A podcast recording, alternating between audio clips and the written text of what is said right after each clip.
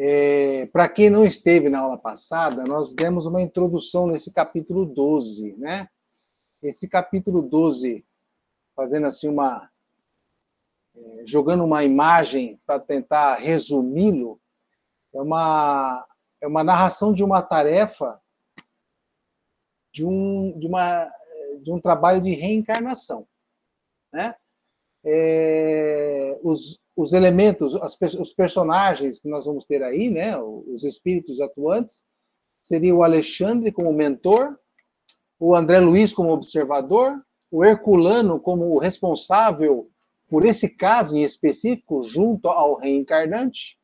É, eu tenho o Segismundo, que é o elemento, é o indivíduo que vai se reencarnar, e eu tenho o Adelino e a Raquel, que seriam o casal que vai receber esse indivíduo na família é, como a gente descobriu no, no, nos primeiros parágrafos do texto, é uma situação em que Segismundo ele teve um caso com Raquel na última reencarnação e por um processo que nos pareceu ser um duelo, alguma coisa assim, ele tirou a vida de Adelino, que desencarnou e os três tiveram assim desencarnes e foram parar em situações difíceis que, depois de serem resgatados, todo aquele processo de é, reharmonização espiritual, é, planejaram é, resolver essa questão na carne. Então, Adeline e Raquel se é, encarnaram primeiro, contraíram matrimônio, e agora está no momento de Segismundo reencarnar como filho do casal. É esse o processo que está rolando aí.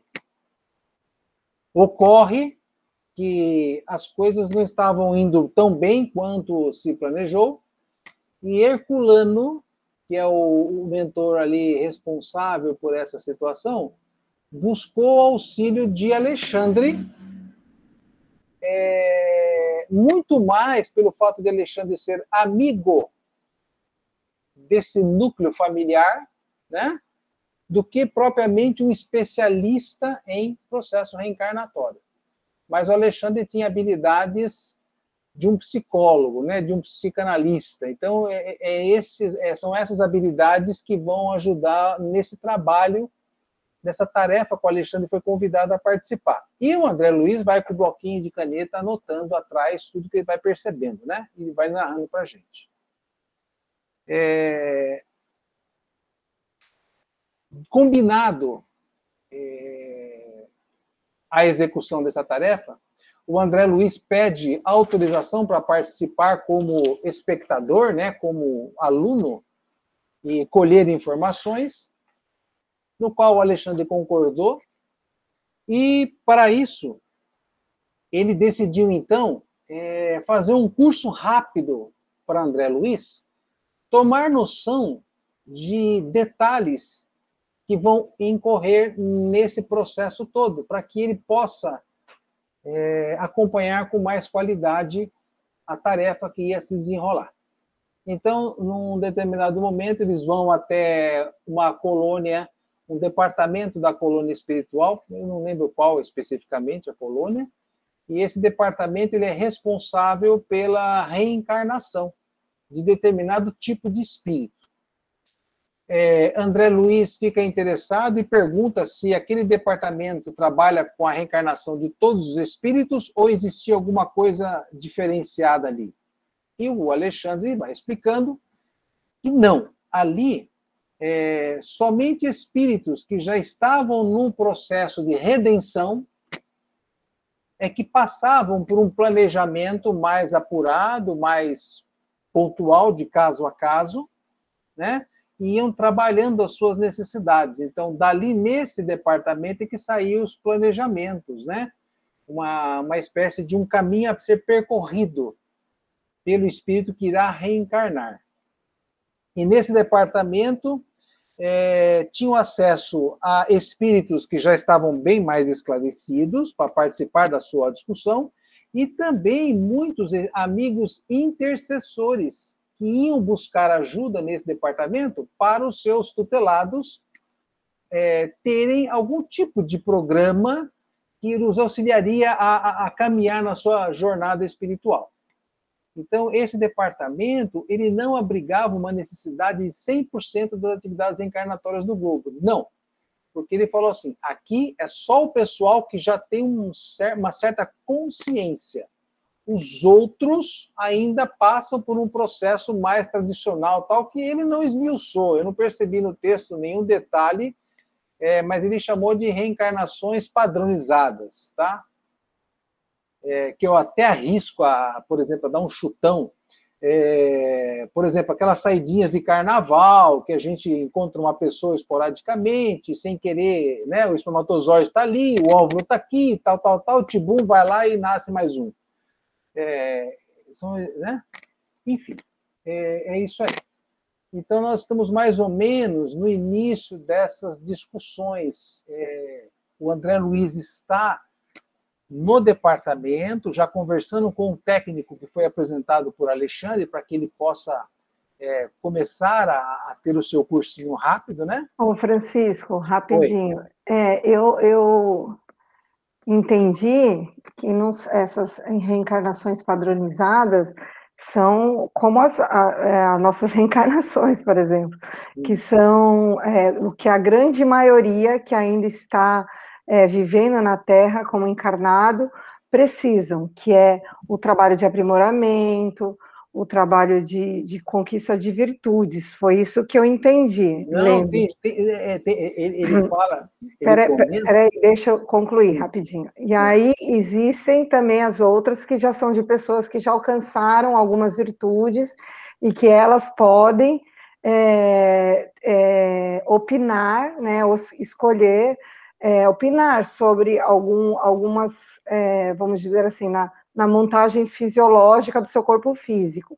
Mas o que, eu, o que eu entendo dessas reencarnações padronizadas é o que a maioria é, é, é, é, da grande maioria que ainda habita a, a, a, órbita terrestre. Eu posso estar equivocada. Queria até escutar outras opiniões. Eu não saberia te falar quantitativamente qual grupo é maior, né? É, ele só separou, na verdade, a, as características de cada um deles. Então, aqueles seres que desencarnam, passam por aquele período de reflexão, detectam problemas a serem sanados, né? necessidades a serem alcançadas. Então, é, esse tipo de espírito é o espírito que está despertado está acordado e precisa entende que o caminho é para cima. Agora existe aquele outro que não aceita, por exemplo, a, a, a estrutura hierárquica espiritual, porque ainda insiste em fazer as coisas do seu jeito, né? De acordo com os seus é, e é nós treinando aqui mesmo. É por isso que eu falo assim, ó, eu quando li o texto pela primeira vez, eu achei que eu já estava no grupo A. Agora você acabou de falar, eu já me incluí no grupo B. Que saco, você entendeu? Mas é assim mesmo. É, eu...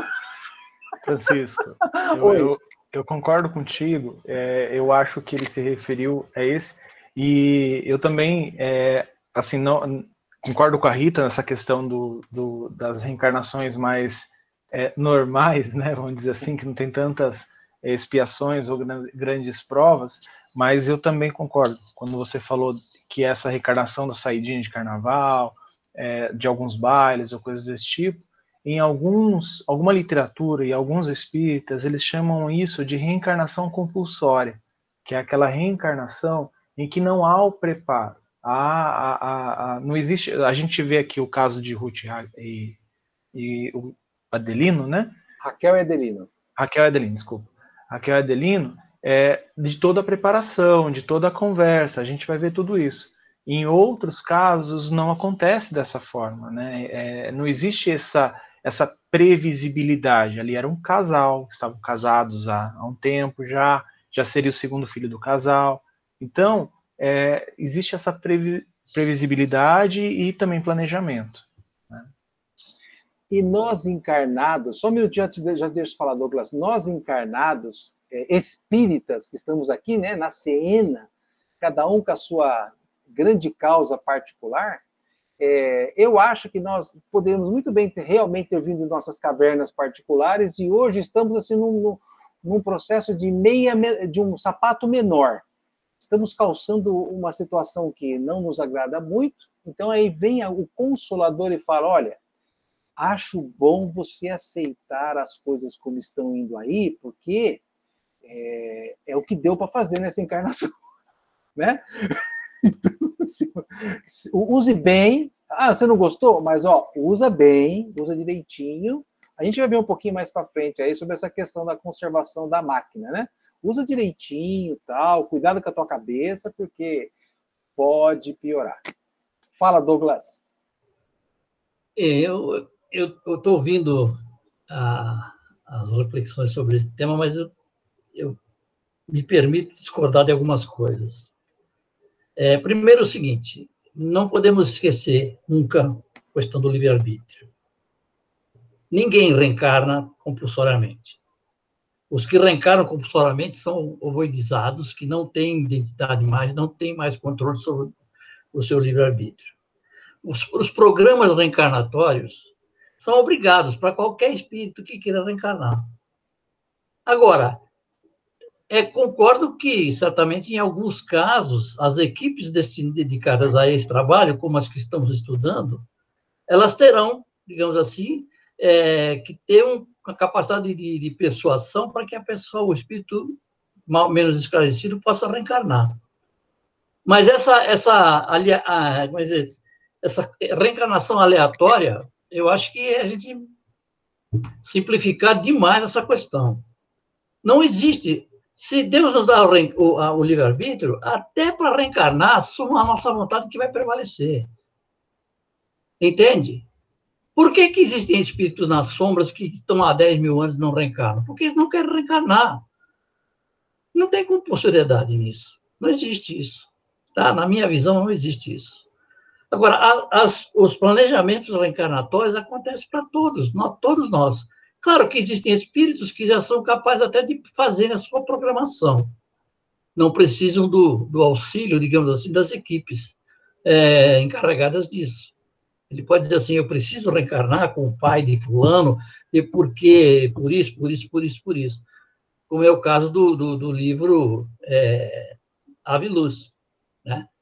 Ele foi, ele, o pai pediu para poder reencarnar porque ele precisava amparar o filho dele e ele mesmo não precisava reencarnar mais.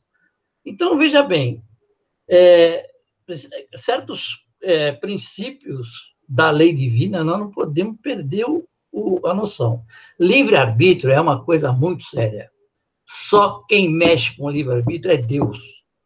É ele que pode tirar. Porque, e ele não tira. Porque se ele tivesse que tirar, ele não teria dado.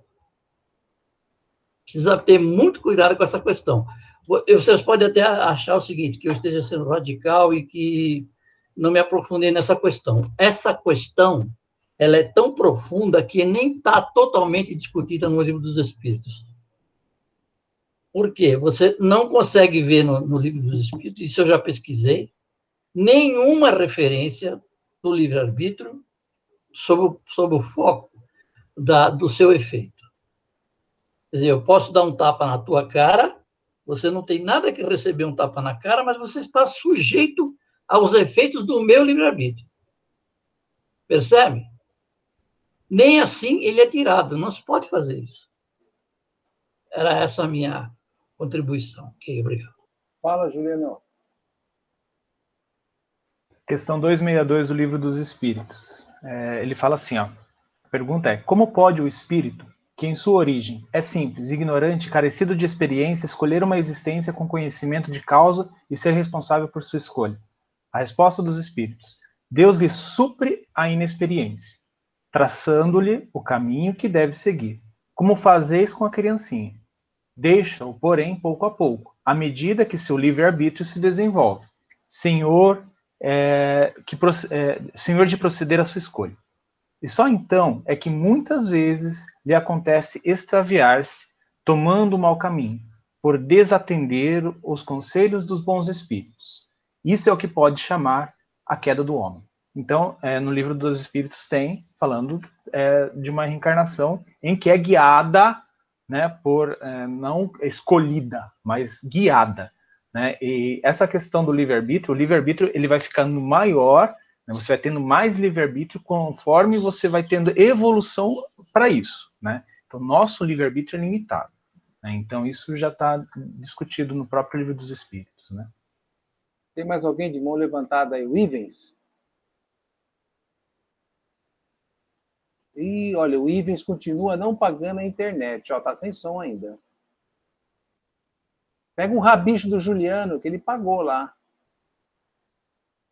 Espera aí que tá indo um socorro aí. Enquanto ele não fala, eu vou é, balbuciar. Eu, eu, assim, do, do, pouco que eu estudei, né, eu concordo com, com a colocação do Douglas. É, com relação à reencarnação, o livre-arbítrio e os espíritos que são mesmo obrigados, porque justamente porque perderam o livre-arbítrio, né, que é o caso da, dos ovoides, que entram nesse processo que não tem condições de, de decidir, né, o que é melhor para ele.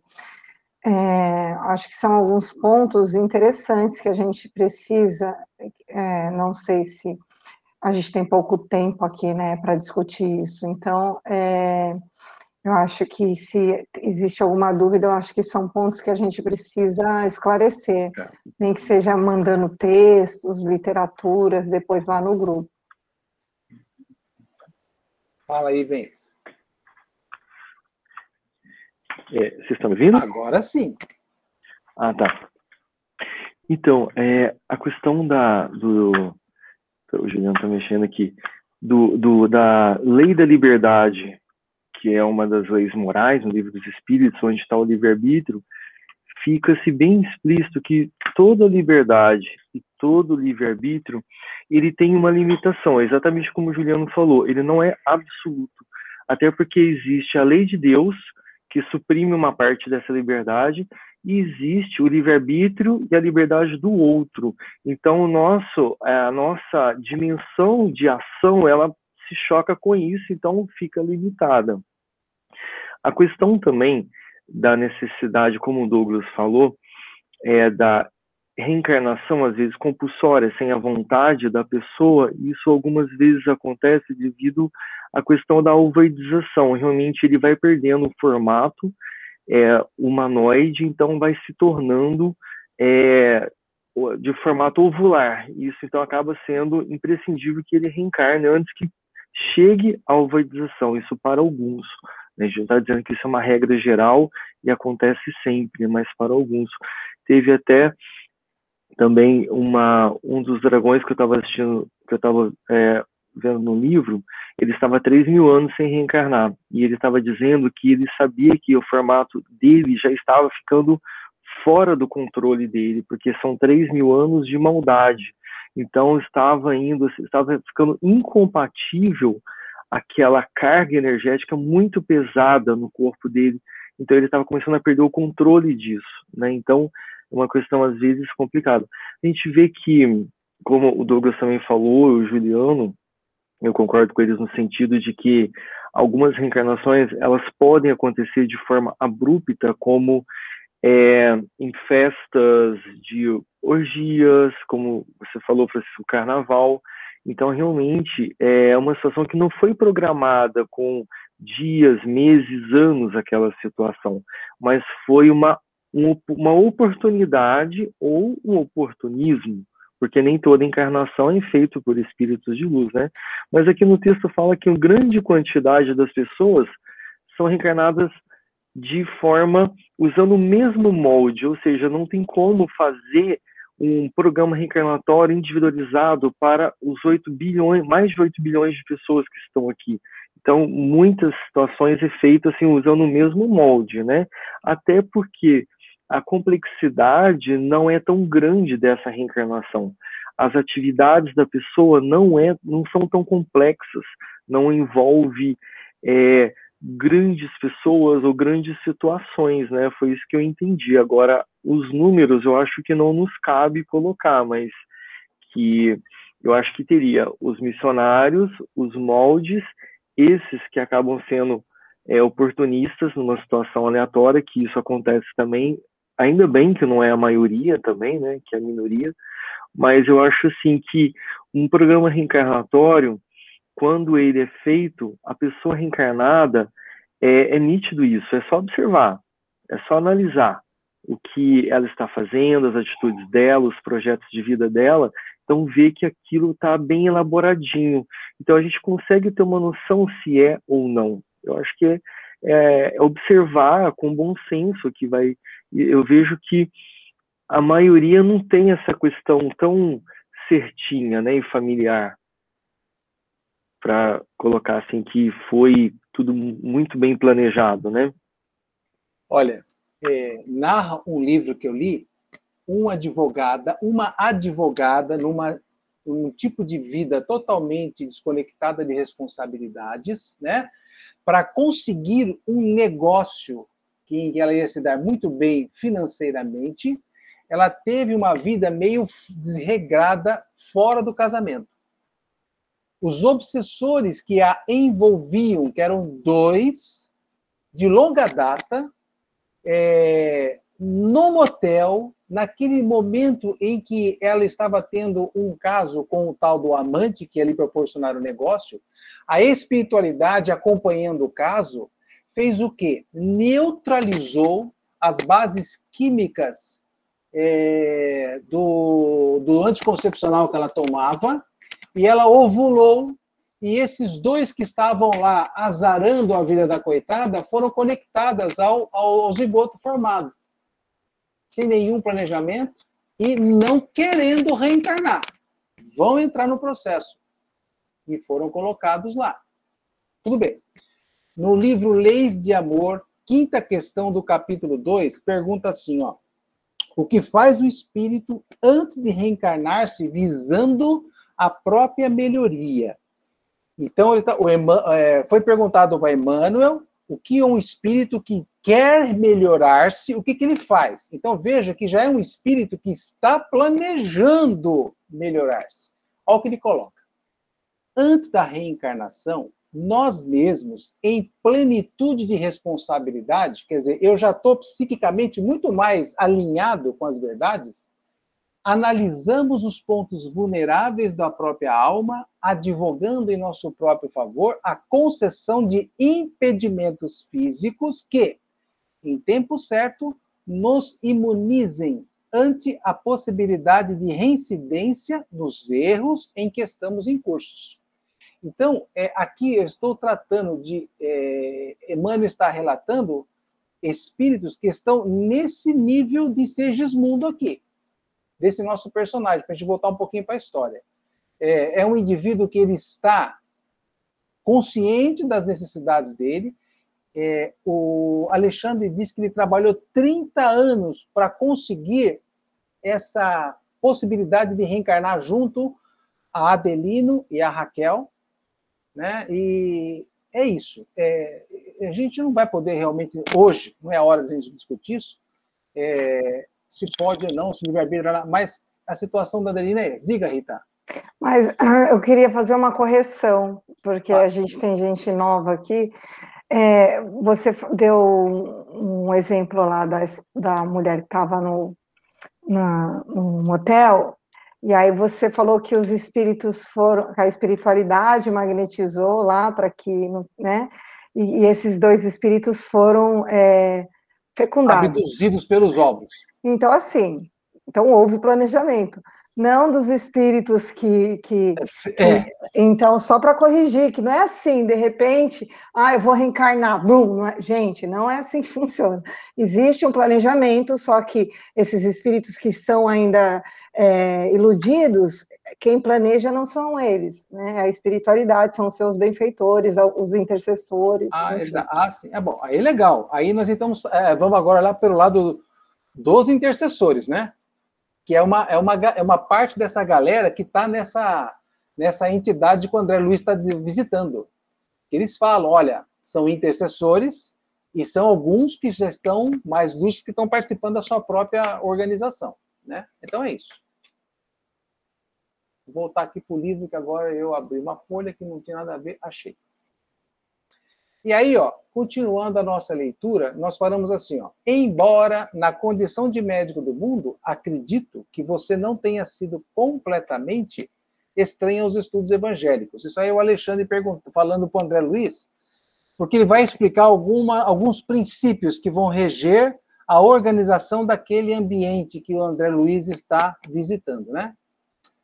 E o André Luiz diz que sim, que ele teve algum conhecimento evangélico. Aí o Alexandre fala: Pois bem, o próprio Jesus nos deixou material de pensamento para o assunto em exame. Quando nos asseverou que a nossa mão ou os nossos. É, se a nossa mão ou os nossos olhos fossem motivos de escândalo, deveriam ser cortados ao penetrarmos no templo da vida. Compete-nos transferir a imagem literal para a interpretação simples do espírito. Então, ele vai explicar essa situação. Se já falimos muitas vezes em experiências de autoridade, da riqueza, da beleza física, da inteligência, não seria lógico receber idêntica oportunidade nos trabalhos retificadores.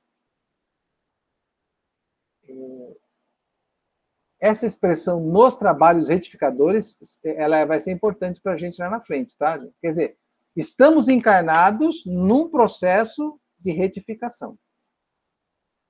Compreenderá claramente, é, claramente onde Alexandre é, é, compreendera claramente onde Alexandre pretendia chegar com seus esclarecimentos amigos. É para a regulamentação de semelhantes serviços que funciona em nossa colônia espiritual, por exemplo, planejamento de reencarnações, onde você terá a ocasião de recolher ensinamentos preciosos. E aí ele faz alguns apontamentos sobre o prédio onde está visitando, né? e ele coloca lá, um parágrafo, pulando um parágrafo, pareciam sumamente despreocupadas é, de nossa presença, a fisionomia das pessoas que estavam no ambiente do prédio. É, porque, quando não passavam sozinhas ao nosso lado, engalfadas em profundos pensamentos, iam em grupos afetuosos, alimentando discretas conversações, muito graves e absorventes ao que me parecia. Muitos desses irmãos que passavam junto de nós empunhavam reduzidos rolos de substância semelhante ao pergaminho, terrestre, relativamente aos quais não possuía eu, até então, a mais leve notícia. Quer dizer, a, a Cidinha viu aquele papelzinho na mão, já queria saber o que, de, se, de que se tratava, né? Ficou super curioso. Então, Alexandre, percebendo isso, ele esclarece. As entidades sob nossos olhos são trabalhadores de nossa esfera, interessados em reencarnações próximas.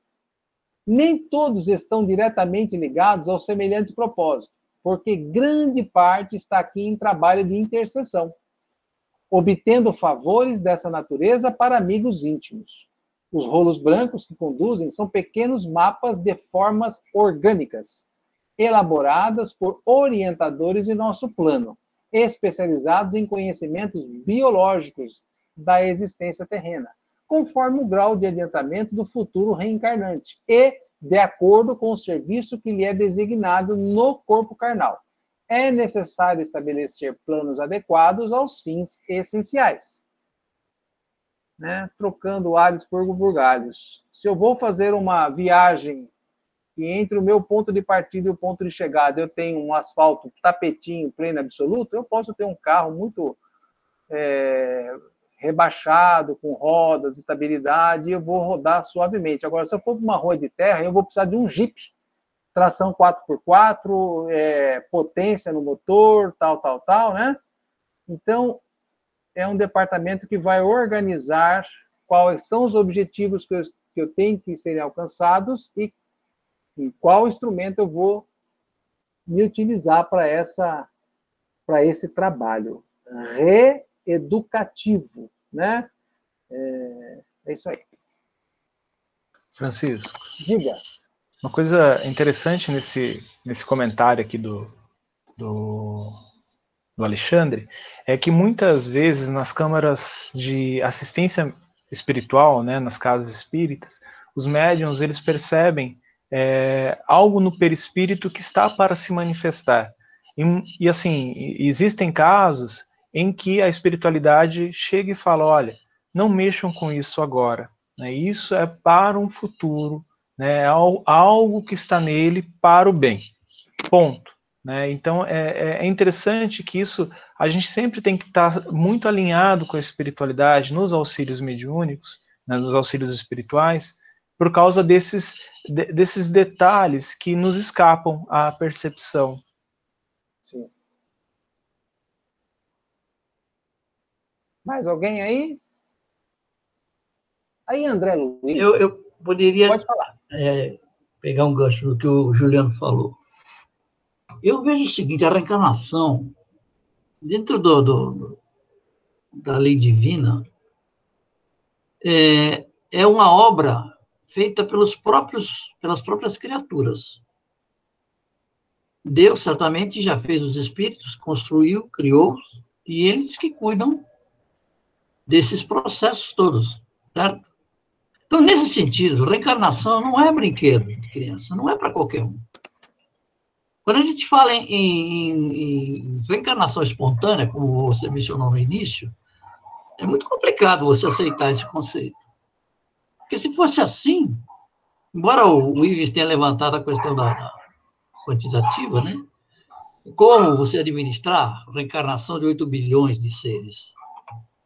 Sim, existem outros 24 bilhões lá cuidando desse problema. Certamente uma grande parte está cuidando disso.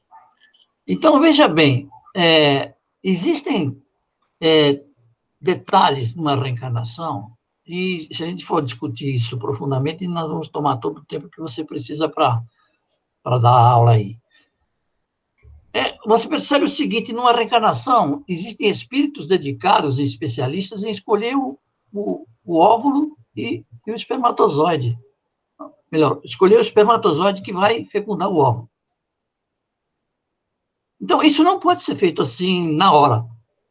Não porque houve um, um lance e, de repente, a consequência é uma gravidez. Sim, só que essa gravidez pode ter aproveitado um momento de, de digamos assim, de é, propicialidade e diz assim, vamos encaixar aqui, essa criatura que vai reencarnar não tem nenhuma condição para poder decidir sobre o que é, mas ele já concordou certamente em reencarnar. Só não sabe no que e não sabe no que. Então, nós vamos induzir para que a reencarnação seja a mais produtiva possível.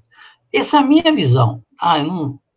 Então, veja bem, é, como o Juliano falou, existem coisas que os espíritos veem em nós, menos, menos evoluídos, que nós nem intelectualmente teríamos condições de compreender.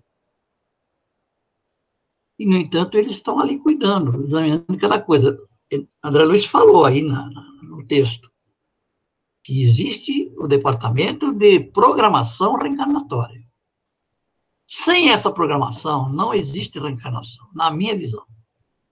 Na minha visão. Fora a compulsoriedade do caso dos, dos espíritos que perderam a identidade, perderam o livre-arbítrio porque eles não conseguem. Perderam, não, eles é, deixaram de ter a capacidade de administrar a sua vontade. Então, eles não têm como escolher. Tá?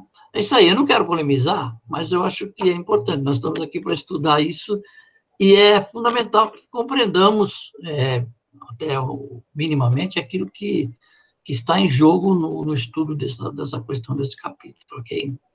Obrigado. Então, é, depois que o André Luiz vai lá e, aliás, com o Alexandre comenta sobre esses pergaminhos, né? Que eles serão é, elementos determinantes da nova forma física. O André Luiz, que é médico, já tinha estudado aqui na Terra tal, faz um questionamento assim, e a questão da hereditariedade? Como é que fica? Isso não, não vai não são esses os fatores preponderantes na formação do corpo, né? Não vai obedecer ao jogo de, é, de entrelaçamento dos cromossomos, da mãe, do pai, papapá? Resposta. Funciona com in, in, inalienável domínio sobre todos os seres em evolução, mas sofre essa pequena espaço entre vírgulas, mais sofre naturalmente a influência de todos aqueles que alcançam qualidades superiores ao ambiente geral. Além do mais, é, quando o interessado em experiências novas no plano da crosta é merecedor de serviços intercessórios, as formas mais elevadas podem imprimir, desculpe, as forças mais elevadas podem imprimir certas modificações à matéria, desde as atividades embriológicas, determinando alterações favoráveis ao trabalho de redenção. Ponto. Vejam só. É, azinho, azinho, azão, azão, azinho, azão, azinho, azinho. Ótimo, funciona. Para ervilha, para batata, para folha de couve rugosa, folha de couve com caroço, sem caroço, etc. Quando nós estamos lidando com reencarnação de espíritos que já é, abarcaram uma certa qualificação espiritual, que nem sei qual é o nível que esse camarada, que o Segismundo chegou a ter, ele pode ter influência sobre a, o desenvolvimento embrionário do feto, tá? É, a Nete Guimarães cita o caso de um camarada que nasceu lá na Suíça, oitavo filho de um casal que morava numa aldeia lá no, no fim do mundo, no meio da neve, todo mundo branquinho, de olhos verdes, tal, tal, tal, e ele nasceu moreninho, igual a Miriam, assim, o oitavo filho. Todo mundo falava que não era possível ter sido resultado de uma união extraconjugal, porque naquela aldeia ninguém chegava de tão o lugar era um absurdo, não passava vendedor, não tinha nada disso. O cara nasceu moreninho. Depois, quando descobri, foi aquele cara que inventou, que, que conseguiu é, fazer a leitura da tal da pedra roseta, pedra os, os sinais, os aeróbicos egípcios lá. Foi esse indivíduo que nasceu nesse casal lá no meio da Suécia, lá ele transformou a, a, o código genético de acordo com a face. Descobriram depois um, uma múmia, uma máscara de ouro, que era exatamente a mesma, a mesma face desse indivíduo que reencarnou. Era um dos faraós, lá que eu não me atrever a falar o nome, porque eu não lembro certinho o nome do camarada, que reencarnou lá para poder ajudar nosso século XVIII, acho que foi no século XVIII, XIX, século XIX, para conseguirmos traduzir um, os pergaminhos egípcios lá, esse tipo de coisa. É um espírito que teve, que ele veio com essa potência de mexer com a organização genética do embrião. Então, isso que está o, o André Luiz está escrevendo para a gente aqui, realmente é um negócio bastante interessante, tá? Ó, é, intercessórios, as forças mais elevadas podem imprimir certas modificações à matéria, desde atividades biológicas, determinando alterações favoráveis ao trabalho de redenção. Aí tem, aí pula o parágrafo lá. Achávamos em, em breve num dos gabinetes extensos do edifício principal, aonde um dos numerosos amigos do orientador veio atender-nos atenciosamente. É, aí ele conheceu o Josino, que é o, o assistente de, que vai trabalhar com o André Luiz né, no, nesse prédio. E, e o André Luiz fala para ele: desejava que me fosse conferida a possibilidade de visitar a instituição de planejamento, quantas vezes me fosse possível durante a semana em curso, em vista da minha necessidade de adquirir noções seguras referentemente ao trabalho de auxílio nas atividades reencarnacionistas. O assistente prometeu a melhor boa vontade. Toda vez que eu vejo boa vontade, eu lembro do, é, do Jacó Mello, né? Eu aprendi com ele o que é vontade e o que é boa vontade, a diferença entre as duas coisas. Mas tudo bem. Conduzir-me-ia a colegas dele para que não me faltassem minúcias de conhecimento. Exporia suas próprias experiências à minha observação para que eu retirasse delas o máximo proveito e, por fim, quanto estivesse é, ao meu alcance, guiaria meus impulsos de aprendizado. Ah, e aquela conversa tal, né? E vamos lá. Pulando um pouquinho mais para frente, ó. É... O André Luiz ele dá uma paradinha na entrada do prédio, onde tem duas estátuas lá que é, são compostas de um material extremamente educativo, mostra o sistema nervoso, o sistema circulatório, o endócrino, né? O muscular, esquelético, tudo com cores, materiais transparentes, tal. Ele fica fascinado por aquilo. Eles têm um papo a respeito do, do, do organismo que Deus é, nos ofereceu para reencarnar, né? Que a, até aquele instante ele, como médico, não tinha percebido o quanto isso era alvo de é, estudo e trabalho no, no campo espiritual. Espera só um pouquinho.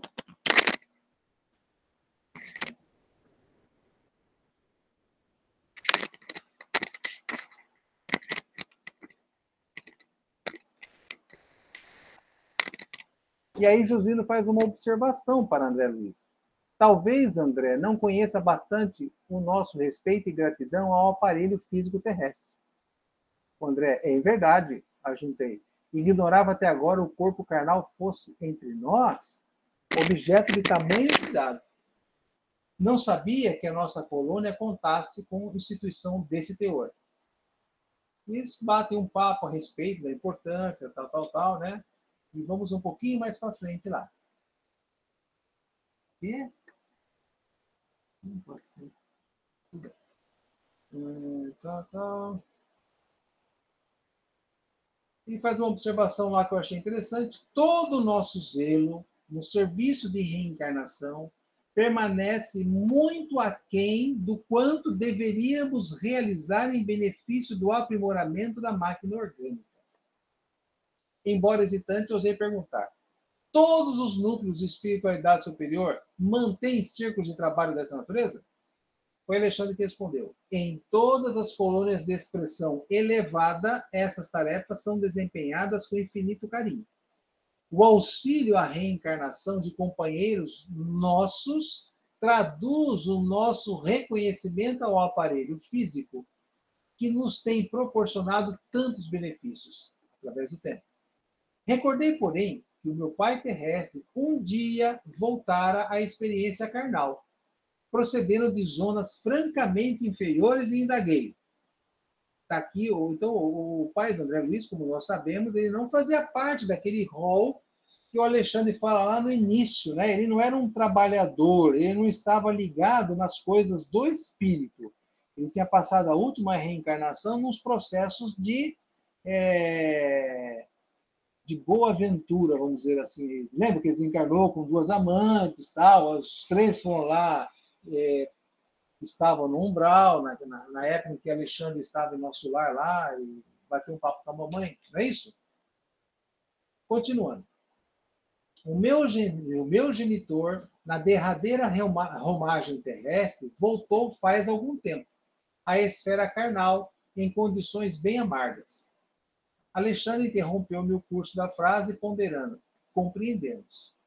Se for ele criatura de razão esclarecida, embora não iluminada, permanecia após a morte em estado de queda e não deve ter voltado à bendita oportunidade da escola física sem o trabalho intercessório e forte ajuda de corações bem amados do nosso plano nesse caso, terá recebido a cooperação de benfeitores, situados em posições mais altas, que lhe terão endossado as promessas no serviço regenerador.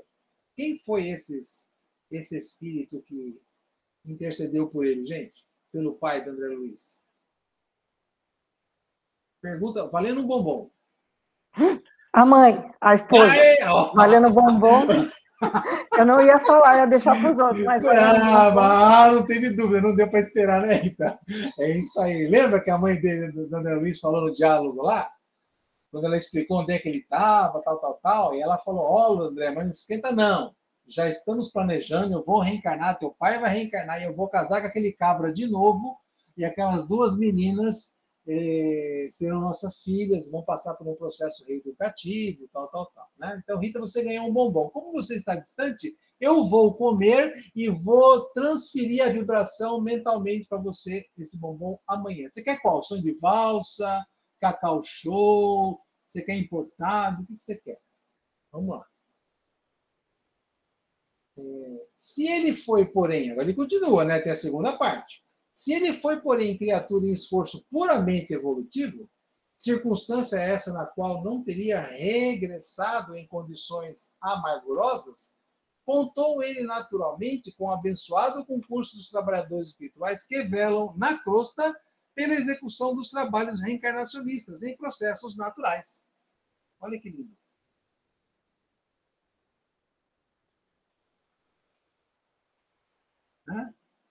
Então, realmente, ele não, ele não teve um pergaminho, não. né? Auxiliar.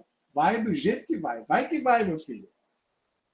Em face aos esclarecimentos do instrutor, é, entendi as diferenças e tranquilizei o coração. Porque ele falou, bom, minha mãe está tomando conta do meu pai, então continuemos nossa escolinha aqui, né? Eu acho que foi isso que ele deve ter pensado.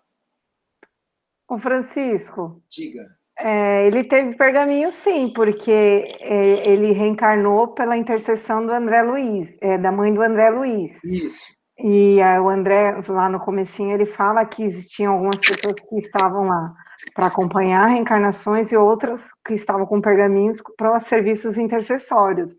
Então, pode ser que... É, pode ser que tenha tido esse é. né? Então, bom. Muito bem. É, procedente dessa observação. É, fosse porque a palestra é, é, escalpelara melindroso assunto de família humana, fosse pelo propósito que me deixarem a sós com as minhas profundas reflexões naquele extenso gabinete de serviço, o orientador e o assistente entraram em silêncio, compelindo-me a rebuscar novos motivos de conversação para o meu aprendizado. Gente, esse tipo de comportamento de espírito evoluído é um barato, né? Eles não falam nada além do que você precisa e quer ouvir. Resposta: perguntou, respondeu. Acabou? Acabou. Esperemos agora a próxima pergunta. Eu, às vezes, estou dando aula para o pessoal do, do preparatório lá do antigo, eu começo, falo, falo, falo, falo. Quando eu vejo, os caras tudo com a pupila dilatada, assim tal, eles ficaram lá atrás. Eu falo, meu Deus, volta, volta. Aí eu vou nadando e volto para a praia. Mas eu não sou o Alexandre, não sou nada, né? Então, bom. Passei então a observar detidamente os modelos masculino e feminino, aquelas duas estátuas que tinha no começo do prédio lá, que ele começou a perceber, né? O tal, impossível, apresentava, análise. Olha, eu não vou me deter nessas observações, e olha o joelhinho, olha isso, olha aquilo, papapá, isso não interessa, né? Quer dizer, interessa, porque tem umas médiums aí que vira e mexe fala que os espíritos. Põe a mão no joelho, ela nem sabe onde é que é o joelho, né? Pelo amor de Deus, precisa estudar essas coisas aí. Vamos fluidificar a garganta. Qual? Né, Rita? Surpreendido, rendi silêncio, papapá. Estamos indo um pouquinho para frente. Ah, olha como. Eu já vi essa estátua, hein? Eu separei um texto aqui, um pedaço do texto. Eu já fui nessa sala aí, porque olha o que ele vai falar aqui agora, ó. Eu não tenho culpa, Juliana, a vida é assim, ó. Presta atenção. É, cobrindo, as. É, cobrindo as maravilhas orgânicas estava o sistema nervoso. Chegar nesse parágrafo aí um pouquinho mais para frente? Cobrindo as maravilhas orgânicas estava o sistema nervoso, semelhando-se à capa radiante estruturada em fios tenuíssimos de luz feérica Agora, agora vai, agora que vem. Agora, atenção. A região do cérebro parecia uma lâmpada em azul suavíssimo. Todo mundo que trabalha comigo já percebeu que quando eu quero tranquilizar o sistema nervoso central, eu radio um azul, azul clarinho para o cérebro do encarnado ou desencarnado. Verdade ou mentira? Não precisa falar agora, não, vocês podem, né? É, mas é verdade. Então, é daí que sai a minha intuição para o azul. Vocês entenderam? A vida é assim, gente. Não tenho. Foi a Crista que ensinou a gente. Ah, conversa boa. Foi por isso que você mandou comprar a lâmpada azul para o centro? É, é, no, no centro todo. Ai, Senhor. Quando eu li esse pedaço, eu até coloquei azulzinho aqui no meu texto. Falei, puta, não posso deixar de falar isso aqui de jeito nenhum. cuja luminosidade se ligava em sentido direto ao cerebelo, descendo em seguida pela medula espinhal até o plexo sagrado, onde o foco brilhante adquiria expressão mais intensa, para atenuar depois no grande ciático. E aí ele vai conversando sobre as estruturas que ele está olhando, tal, tal, tal, né? E aí é... ele continua lá, e aí ele se detém no genésico. É forçoso confessar, porém, que minha surpresa se estendia muito mais, ao fixar os eflúvios brilhantes que emanavam dos centros genitais, semelhando-se em conjunto a minúsculo santuário cheio de luz. Como eu é, dirigisse ao meu instrutor um olhar de indagação, seus esclarecimentos não se fizeram esperar. Aí vem o Alexandre, né? Na crosta, sorrindo após reaproximar-se de mim, em sentido geral, ainda existe muita ignorância a respeito da missão divina do sexo. Para nós, porém, que desejamos valorizar as experiências, a paternidade e a maternidade terrestre são sagradas. A faculdade criadora é também divindade do homem. O útero Ó, a faculdade criadora é também divindade do homem. Hoje eu vi o André Luiz, o Haroldo Duda, falando sobre essas nossas competências divinas, né? É, nós temos a, a competência divina da fala, da ação, da caridade, da reprodução. São competências que estão embutidas em nosso ser. Chico Xavier fala do mau uso das nossas competências divinas, né? É, por que, que nós não aprendemos a usar bem as nossas mãos, a nossa língua e o nosso genésico. Ele fala no pinga-fogo lá, essa, essa, essa estrutura. Essa o útero mater, mater, é, maternal significa para nós outros a porta bendita para a redenção. Redenção. Olha, é, é, é muito mais acima do que simplesmente falar reencarnação. Né? Ah, você se percebeu devedor? Sim. Quer trabalhar? Claro que eu quero. Então, meu amigo, vamos ter que reencarnar. Você vai se preparar, você vai estudar, vai adquirir conhecimento, bases teóricas e vai exercitar na carne. Então, ele coloca lá: útero materno significa para nós outros a porta bendita da redenção para grande número de pessoas na esfera do globo. A visão celestial é símbolo de repouso e alegria sem fim, enquanto, para muitos de nós, a visão terrestre significa trabalho edificante e salutar. Ele faz um paralelo, né? Nas visões de quem está daqui para cima e quem está de cima para baixo. Como é que, é visto hoje? Não alcançaremos, porém, a terra prometida do serviço, do serviço redentor sem o concurso das forças criadoras associadas do homem e da mulher.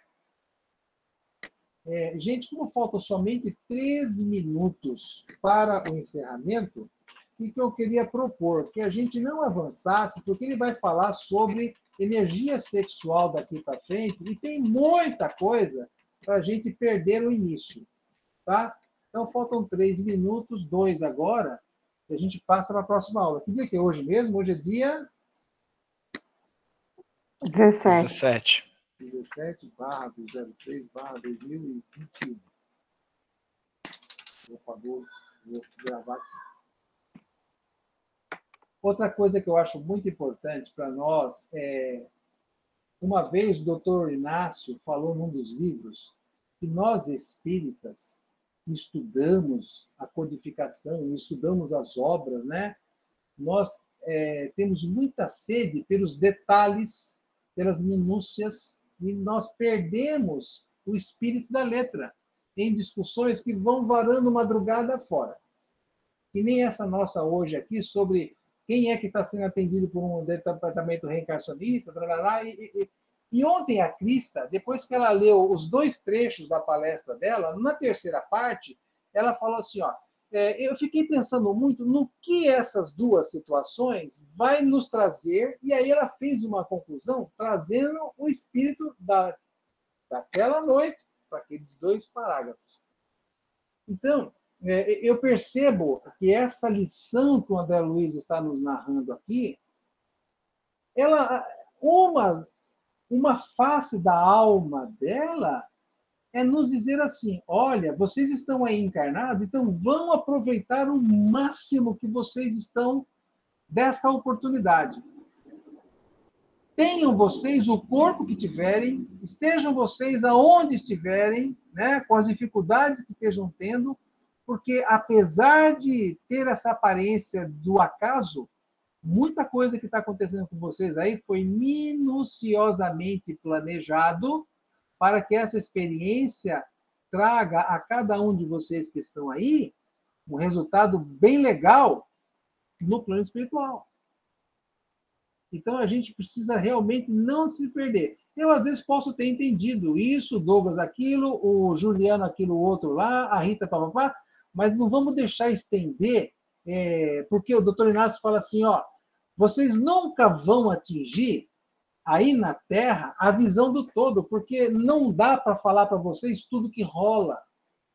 É muita coisa, é muito material, vocês vão ficar doidinhos. Então, não esquenta a cabeça, não. É, recebe o conforto, o alimento espiritual e toque suas vidas para frente. Porque a gente vai conseguir render bastante na discussão do texto, penso eu. Tá bom?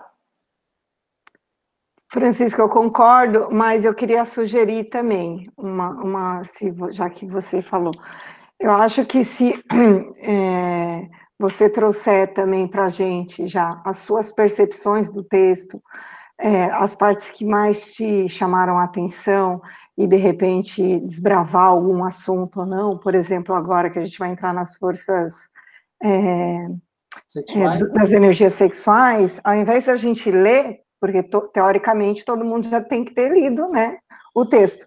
Você pode pegar as partes importantes e nos trazer, de repente, outras informações de outras é, literaturas. Eu acho que isso agregaria bastante e realmente nós não ficaríamos assim nessa discussão que é válida porque o grupo é de estudo, né? Isso, mas para a gente não se perder. É. Mas é isso. Então tá bom. Todos bem, fiquem bem.